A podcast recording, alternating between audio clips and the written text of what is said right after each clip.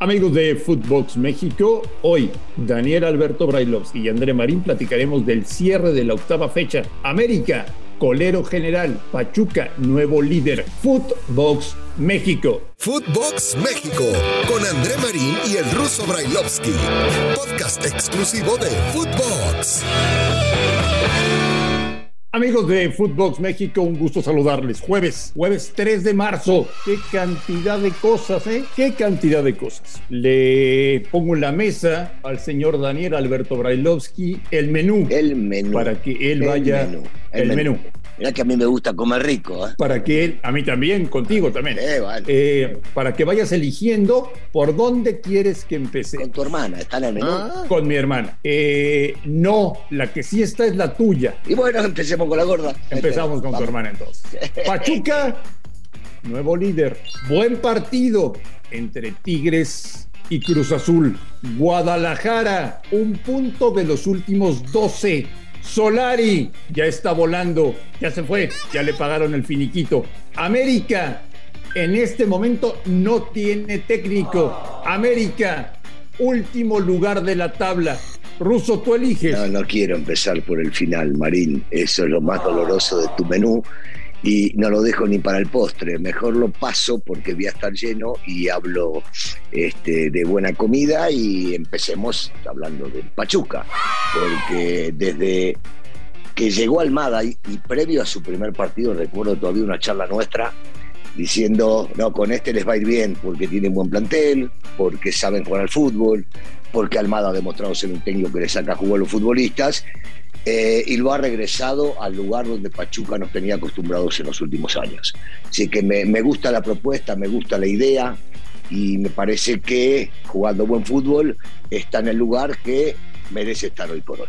Pachuca líder del torneo, porque Puebla empató y porque Tigres empató. Buen partido, muy buen partido en Monterrey. Lo ganaba Tigres 2 a 0, lo empató Cruz Azul a 2 Acabando el partido ruso, Miguel Herrera dijo, solamente hubo un equipo en la cancha. ¿Tiene razón o no? Si se refiere al primer tiempo, sí, y es culpa de ellos no haber sabido terminarlo, acabarlo, liquidarlo cuando lo tenían Grogui y a Cruz Azul. Ya en el segundo no estoy tan de acuerdo.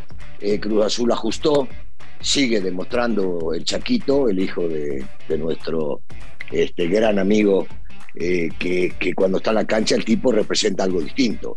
A ver, la jugada que hace para el gol de, de Rivero en el último minuto eh, es una jugada de los antiguos 10, ¿te acuerdas? Que nos tenían acostumbrados a pisar la pelota, a pasarla por un lado y para el otro. El tipo lo que hizo y lo que le hizo a Pizarro otro grande fue maravilloso y se la dejó para que la empuje Rivero.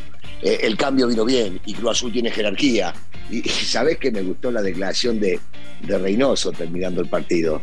Eh, con respecto a la Cruz Azuleada, cuando al revés le salen las cosas, me gustó, me gustó, fue simpática. Fue, fue a, a, viste, en el momento indicado.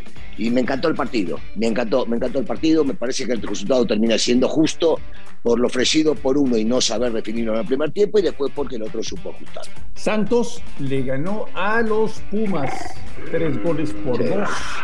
Un resultado, digo, te lo voy a recordar, no por mala persona, sino para informarle a la gente. Resultado que manda al América al último lugar de la tabla general. Vaya interinato de Fentanes. No me vas a decir tú, Russo, que los jugadores de fútbol no son bichos raros. Sí, claro. Corren que... a Caixinha, no. corren a Caixinha, ponen un técnico interino, corren como locos y ganan dos partidos. No, eh, bichos raros sí, pero bichos raros hay en todos los ambientes. Tenemos, tenemos, este, y me podría incluir entre ellos y no me da, no me da pena, no me da vergüenza decirlo. Eh, es definitivo que, que a veces eh, sí, reaccionamos de tal o cual manera diferente pero, pero no, no creo que le hayan hecho la cama a Caixinha. Siempre que hay un revulsivo, el equipo juega distinto, el equipo juega diferente. Y se encontraron, se encontraron con dos resultados este, importantes. Uno, este, en el último minuto, eh, hace unos días, y, este otro, qué sé yo, qué te digo, mirá, está Acevedo, sigue estando Acevedo. Eh, Acevedo juega para el Santos, nadie se puede quejar de que el tipo salve goles, pero, pero hay una realidad, tampoco hemos visto un Santos descollante, un Santos como no tenía acostumbrados hace años, ¿eh? Pará, o como jugaba con Almada. No, no, no, no, para nada, no nos equivoquemos, ¿eh? No sé, no sé si ayer merecía perder de Pumas, ¿eh? No lo sé. No estaría tan convencido de aseverar. Bueno, pues se fueron ocho fechas en primera división. Los primeros tres. Sí, bueno, nos vemos mañana, dale, nos vemos mañana, dale, Ya, no hay lo, ya no hay lo que hablar, nos vemos mañana. Se fueron ocho fechas en primera división. Primero Pachuca, segundo Puebla, tercero Tigres. Vienen partidos atractivos el fin de semana. Bueno, señor Brailovsky, el América corre a Solari y no tiene preparado un plan B. Eso también me preocupa. ¿eh? No, eh, yo no sé si es preocupante, es raro, es raro, porque cuando las cosas no funcionan, y vos, a ver, lo venimos hablando por lo menos, yo, yo lo, vengo comentando y me hago responsable de mis palabras, no se veía, no se veía por dónde se podía llegar a mejorar. No había un lugar donde vos digas, bueno, sí, por acá o por allá. Y se habían hecho demasiadas cosas. Hablo solamente en la cuestión profesional quiere decir que estoy hablando desde Santiago Solari hacia los jugadores. Que, las veíamos raras, o que yo las veía raras, yo te lo había comentado. Viñas que no jugaba nunca y estaba borrado, de repente aparece en los últimos dos partidos jugando titular. Eh, que lo pidió él y lo trajo desde afuera, no juega y juega Jordan que configuran los dos partidos. Richard Sánchez no aparece salvo un minuto en la cancha. Me gusta que juegue Naveda. Este, de repente termina desapareciendo Laines. Eh, un tipo como Valdés que parecía un referente. Cuando hacen el gol del 1-0 al minuto 4, eh, se abrazan entre los futbolistas, ¿no? Con el técnico había muchas cosas raras, muchas cosas raras que eh, uno entendía que era irreparable, que no había manera de construirlo y que por eso, perdón, reconstruirlo, y que por eso yo no entendía el por qué se estaba demorando todo esto. Y posiblemente se demoraba porque no había un plan B o porque no hay un plan B. ¿deja algún legado Solari? O sea, cuando tú y yo nos tomemos un café en unos años, diremos, ¿qué dejó Solari en el fútbol mexicano? ¿Dejó algo o no? no, no, desgraciadamente no. Yo tenía esperanzas de que Santiago, viniendo de Europa, dejara algo distinto. Me parece que no se acomodó, no entendió eh, lo que significa la institución donde estaba, porque sí la conoce, porque eh, él había jugado acá, porque sabía dónde llegaba, pero no entendió inclusive cómo manejarse en la cuestión futbolística y el estilo y lo que debe hacer el América. Y la segunda es en la cuestión de declaraciones, porque si hay algo que no se le puede criticar a Santiago es que habla muy bien y se hace entender muy bien, pero decía cosas que no iban con el fútbol mexicano 1 y con el América 2, porque no podés hablar de la cantidad de puntos o que en un año hiciste más puntos que los demás, porque eso no interesa, eso interesa para la tabla por el no descenso, ¿estamos de acuerdo? Es como estar hablando de eso. Y no le importa a ningún americanista que vos hagas un gran torneo y te eliminen en cuarto de final. Sí, te puede pasar, porque esto es fútbol que te elimine un equipo. Pero cuando ya eso es consecuencia durante dos torneos y seguís reiterando lo que hiciste, es una gran equivocación y va generando un disgusto, porque el americanista está acostumbrado, muy pocos técnicos lo han hecho, que pasás por ese banco y saliste segundo porque perdiste la final y decís, esto es un fracaso. A eso está acostumbrado el americanista, ¿entendés? Y si no lo decís, no cubrís lo otro. A eso me refiero, Andrés. Y era como tapar una cosa para mostrar que lo otro fue bien hecho. Y nadie critica que salir primero en el torneo para jugar la liguilla y cerrar en casa es muy bueno. Pero en el América eso sirve de poco si no llegás a la final y no la ganás. ¿Qué perfil quieres? Te, tengo las opciones, ¿no? O sea, puede ser un perfil americanista, Alfredo Tena, Carlos de los Cobos, eh, Daniel Brailovsky, Carlos Reynoso, eh, etcétera, etcétera, Juan Antonio Luna. Eh, ese es el, es el lado del técnico de perfil americanista. Puede ser alguien de las fuerzas básicas como interinato a la espera de que termine el torneo y lleven al Arcamón pueden ir como siempre por una bomba en Sudamérica o pueden ir, si tienen el dinero, por una bomba a Europa. ¿Qué perfil quieres? El americanista y agregaría a Carlos de los Cobos, yo no sé si lo mencionaste, un tipo más, un tipo más nacido, nacido ahí, con el que conoce muy bien lo que significa la institución y que no sé por qué motivo alguna vez fue como borrado, neutralizado o no querido dentro de la institución, porque tipo dirigió en diferentes lados y demostró tener mucha capacidad y es como que tiene las puertas cerradas. Sí, me voy, me voy más por ese lado, me voy más por el lado eh, del, americanista para inmediatamente llegarle, llegarle a el jugador y a la afición. Pero cuidado, no porque sea americanista me va, o sea, porque tenemos para nombrar varios y que no tenga capacidad, no, no, no, que tenga. Y esto que mencionaste, estos tipos, yo me hago un costado,